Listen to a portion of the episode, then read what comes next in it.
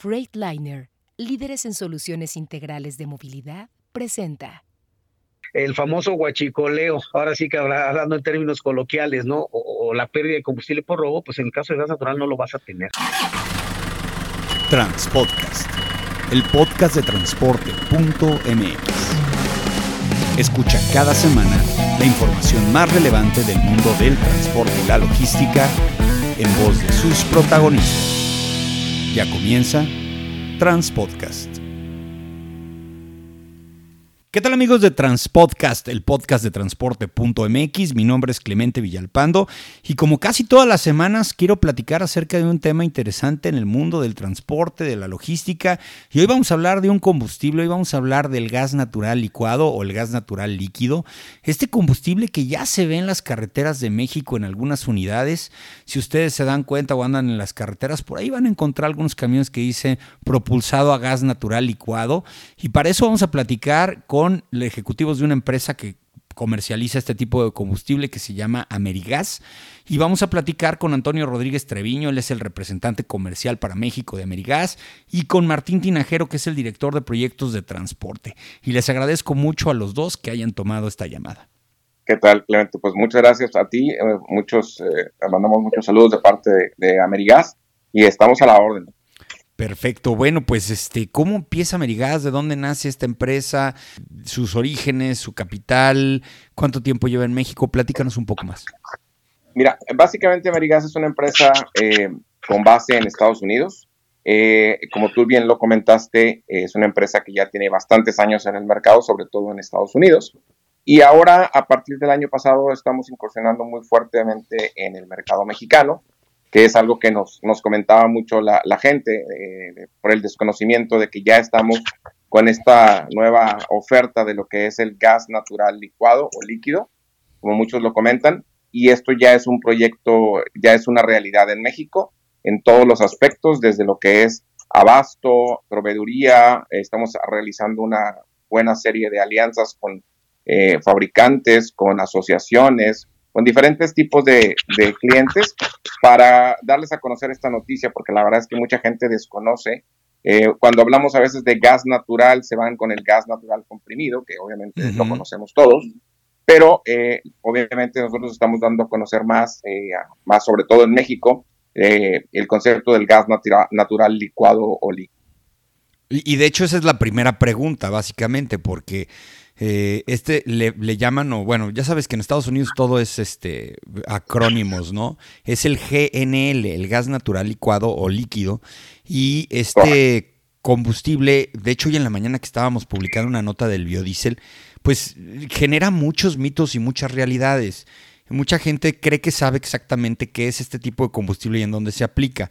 La primera pregunta es básicamente cuál es la diferencia entre el gas natural comprimido que ya existe en vehículos que se motores que se propulsionan de esta manera y el gas natural licuado. ¿Cuál sería la diferencia entre estos dos? Sí, básicamente el gas natural licuado es gas natural que se obtiene previamente de un gasoducto, puede estar eh, asociado al, al, petróleo o no asociado, son yacimientos que así le llamamos, asociados o no asociados al petróleo, pero básicamente es gas natural de un ducto el cual pasa por un proceso criogénico, es decir, se enfría a menos 160 grados, que es el punto de ebullición del gas natural para pasarlo de un estado gaseoso a estado líquido a presión atmosférica.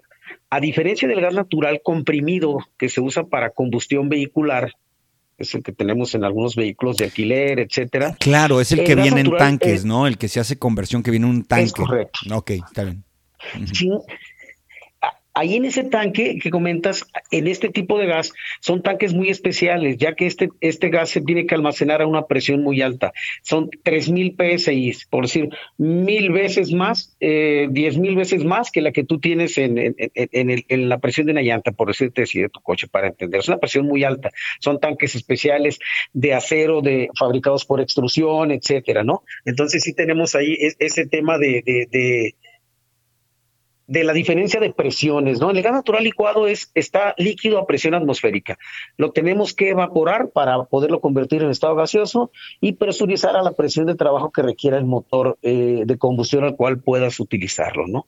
Es un motor de, los motores que consumen este tipo de combustible son eh, motores de ciclo Otto, le llamamos, ¿no? Que utilizan chispa, bobinas, etcétera, como el de nuestro coche, técnicamente, ¿no? Coches pequeños hasta 9, 10, 12 litros, 6 cilindros para tractocamiones y camiones. A ver, entonces entendiendo bien el tema de, del, líquido, obviamente es un, suministro de un líquido, es decir, el estado de este gas es líquido.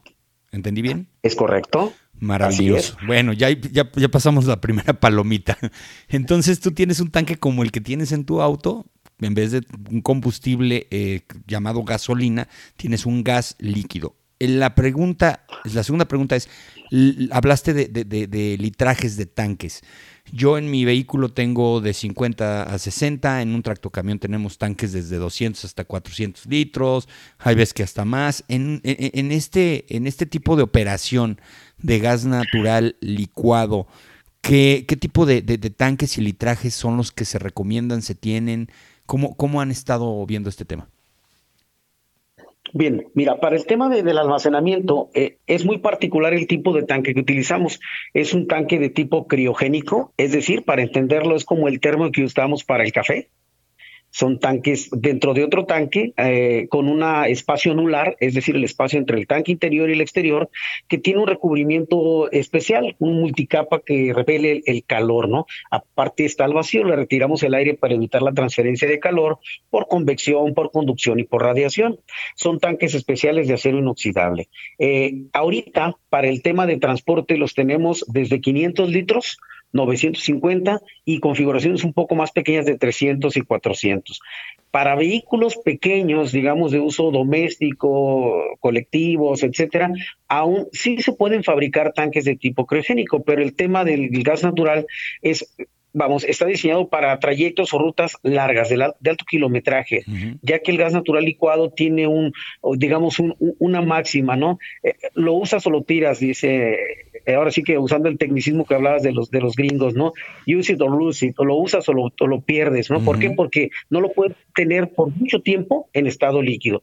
Por muy aislado que sea el tanque, va a haber un poco de transferencia de calor, ese calor va a elevar la temperatura del líquido y pues obviamente lo convierte en, vapor. Si no lo consumes, tiene un sistema de liberación de presión totalmente seguro que va a empezar a ventearlo, a tirarlo a la atmósfera y pues obviamente ahorita eh, lo tenemos disponible para camiones, tractocamiones, autobuses urbanos de pasajeros, donde pues arrancas el, camión y vas a hacer una ruta de 500, 1000, 2000 kilómetros. O sea, técnicamente vas de un punto A un punto B, donde con la capacidad que requiere ese, esa unidad o la autonomía, ¿sí? Se le pone la capacidad del tanque, ¿no? Puede ser uno de 500, uno de 1000, dos de 1000, dos de 1000 más uno de 500, hasta 2000 litros de combustible que podemos ponerle a un camión, ¿no? Bueno, pues acabarse, acabarse el combustible nunca va a ser un problema para cualquier transportista. Eso se dedica, básicamente.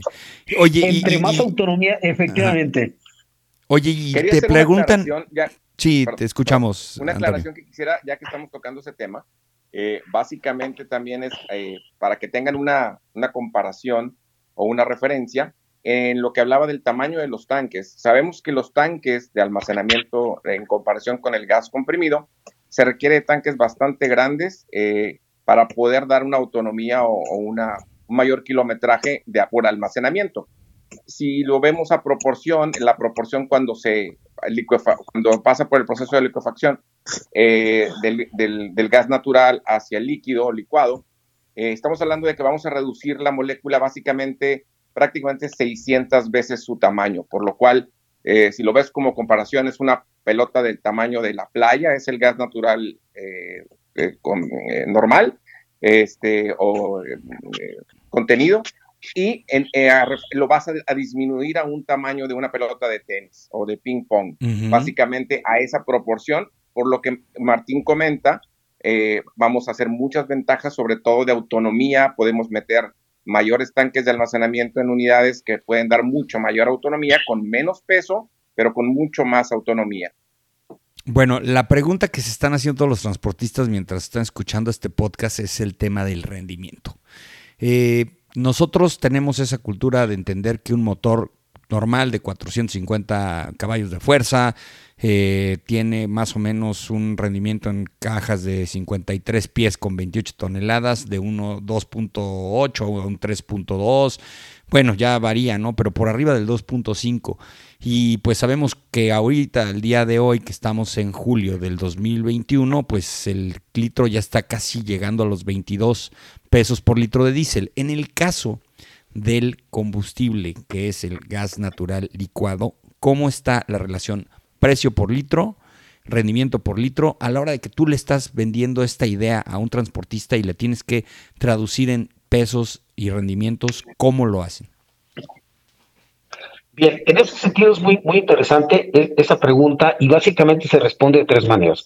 La primera, eh, dado que son dos tipos de combustible distintos y por supuesto dos motores diferentes, estamos hablando que en diésel pues es un ciclo diésel, en este caso es un ciclo Otto, son motores de 9, desde 9 a 12, 13 litros de desplazamiento desde los 380, eh, 450 caballos hasta 550 para tractocamiones de arrastre eh, sencillo o full. Va a depender mucho de ese desplazamiento y obviamente eh, en, el sentido de, de qué, rendimiento da. Básicamente hemos hecho algunas pruebas con algunas marcas que ya usan motores nacidos a gas natural eh, y les ha dado el promedio 2, 2.2, 1.8, depende del peso, la arrastre y el tipo de ruta, a final de cuentas. Claro. Eh, precisamente va a depender la orografía, la ruta, la carga, etcétera, pero en promedio Efectivamente andamos sobre el 1.8, 2.2 kilómetros por litro de gas natural licuado, pero sí el precio es totalmente diferente. Sí, no estamos hablando de los 22, sino casi siempre muy por debajo de ese precio, por supuesto. ¿Y quién regula el precio del gas natural licuado? A diferencia de que nosotros conocemos bien el tema de que pues están pues Profeco revisando el tema de los precios, obviamente existe una oferta ahora que se abrió el tema a diferentes eh, estaciones y marcas, eh, con la apertura de la reforma eh, energética, pues ya hay pues una variación de precios mayor. En el caso del mercado del gas natural, ¿quién dicta los precios? Mira, debido a que no está relacionado al, al índice del petróleo, se tiene un índice en los Estados Unidos, básicamente lo que garantizamos nosotros como empresa comercializadora de gas natural licuado es mantener un precio constante durante prácticamente todo un año, ¿no? O técnicamente decimos, este es tu precio, no va a tener variación, dado que no está relacionado al índice del petróleo y es un precio estable a lo largo del año. No vamos, vamos, no hay una regulación interna de la cual nos pueda decir, eh, no sube, no baja, técnicamente es un precio estable. Para hacer un comparativo, el gas natural comprimido se ha mantenido en, las estaciones de despacho ya por un año más sobre los 10, 10.50, 9.50, cuando hace un par de años el gas natural comprimido en despacho público estuvo por los 8 pesos y duró 4 o 5 años en 8 pesos el litro equivalente a combustible. Mira qué interesante lo que acabas de decir. Uno de los problemas que tenemos los transportistas hoy por hoy es que le cotizamos al cliente y el cliente trae la idea de que pues esa cotización no la vamos a volver a revisar dentro de un año y empiezan a haber movimientos en el precio del diésel y algunas casetas que son los que impactan directamente. Obviamente el precio del petróleo impacta en el precio de la llanta, etcétera, etcétera. El precio del dólar impacta en las refacciones y en el precio de los camiones.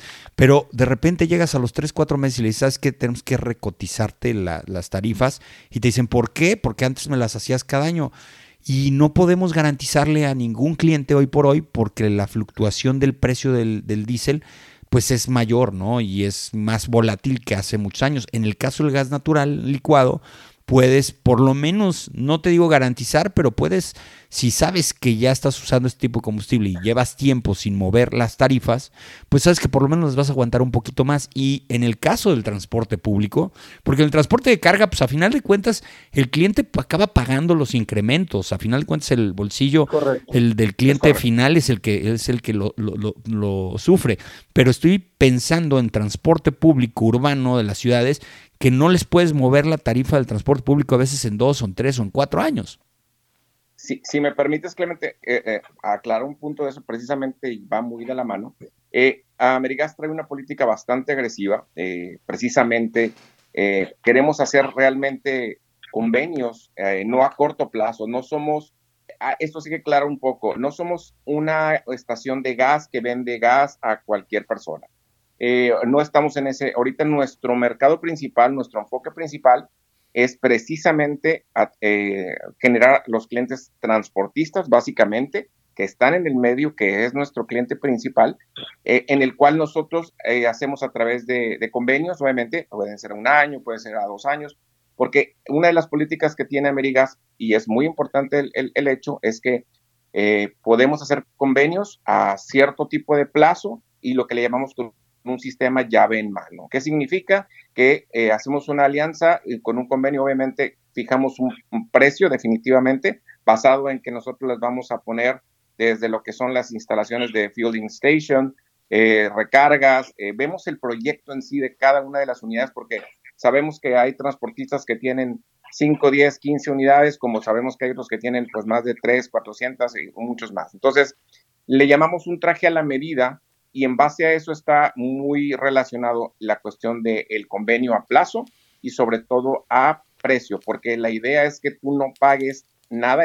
Eso es algo bien importante que el, que el transportista diga, oye, es que tengo que invertir una cantidad muy grande en tanques de almacenamiento, en un área especializada, todo eso. Con nosotros la idea es que esto lo hacemos a través de isocontenedores, en unas áreas, en tus patios de las líneas o en ciertos puntos que también estamos trabajando de infraestructura para en ciertos puntos de los recorridos obviamente tener esa recarga, pero eh, va más relacionado, eh, por eso lo decían del precio, va muy relacionado en, obviamente en volumen, obviamente en, tiempo, pero a la hora de que tú haces convenios a cierto tiempo, pues estás garantizando de alguna manera una, una estabilidad en tu costo de, de abastecimiento.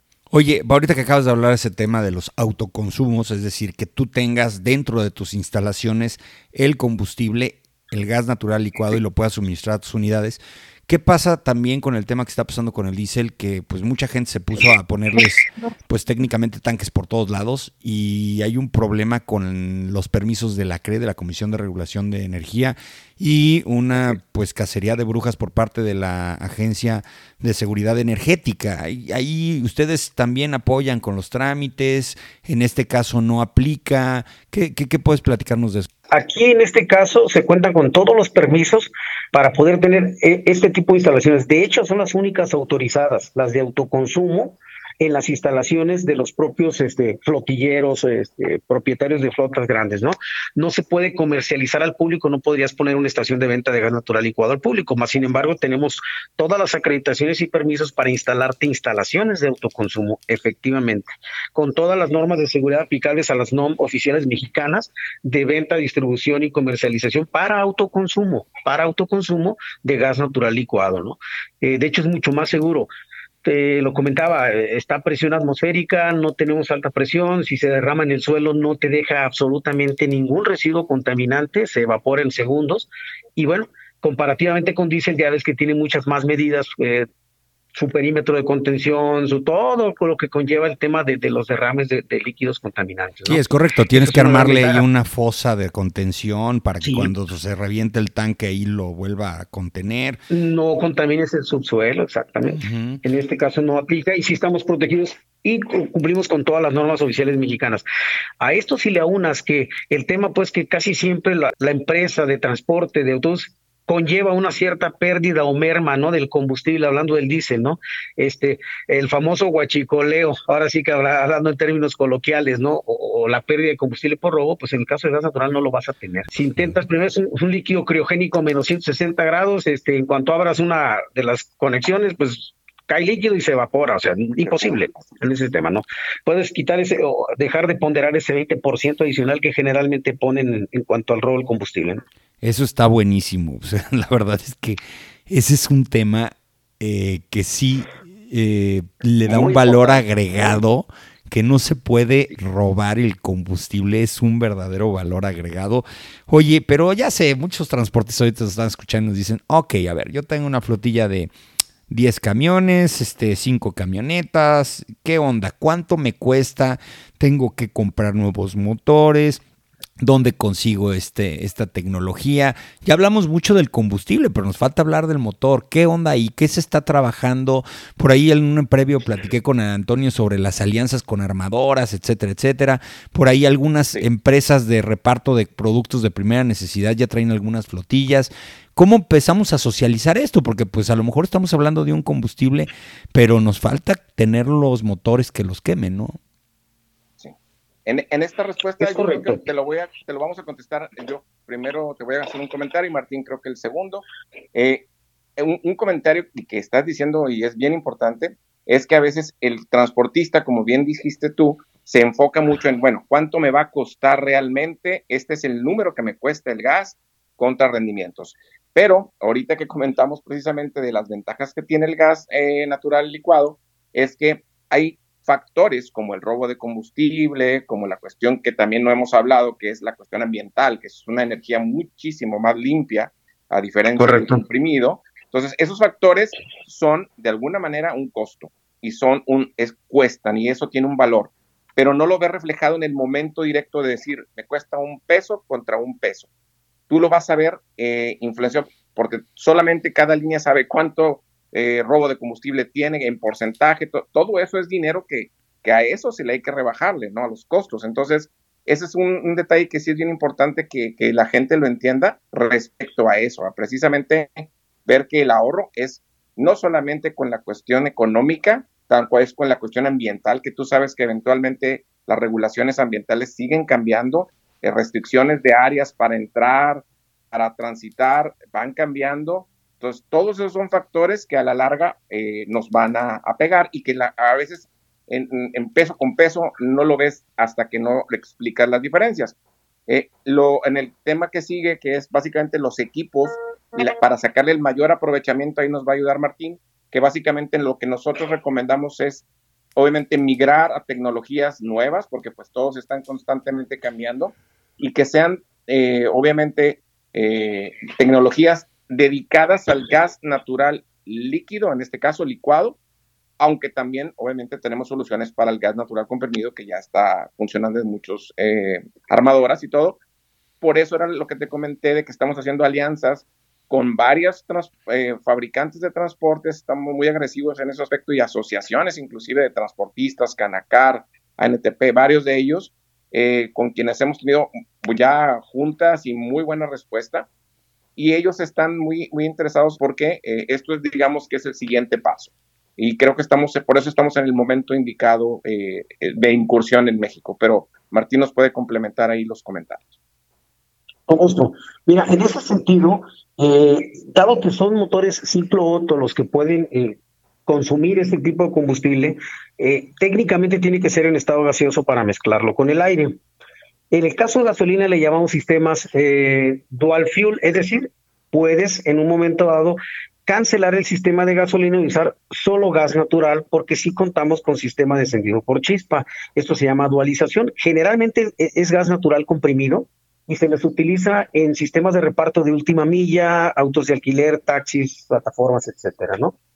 En el caso ya de transporte de carga o transporte público de personal, de pasajeros, etcétera, el, el, tema es gas natural licuado por autonomía. En este caso tenemos dos opciones. Los motores nacidos a gas natural, que obviamente son como los de los coches pequeños que te acabo de explicar, pero que con gas natural licuado le damos mucho más autonomía que comprimido. Y tenemos la, los sistemas B-Fuel, donde hacemos un, eh, instalamos un sistema para los motores a diésel puedan quemar parte, vamos, hay una sustitución del 70% del aire con gas natural que a final de cuentas nos daría un rendimiento, digamos, un ahorro, por así decirlo, del 20%. O sea, si tú conviertes un motor a diésel a gas natural, no puedes dejar de consumir diésel porque no hay una chispa que encienda el gas natural. Necesitas, necesitas poner algo de diésel para iniciar la combustión. Lo que le llamamos sistema de ignición encendido piloto. Y el gas natural se mezcla por irrigación en el sistema de admisión de aire. Son buenos sistemas, pero no te dan el rendimiento que te va a dar un motor nacido a gas natural. En diésel dualizado te, va, te vas a ahorrar un 20% en dinero al final de tu consumo.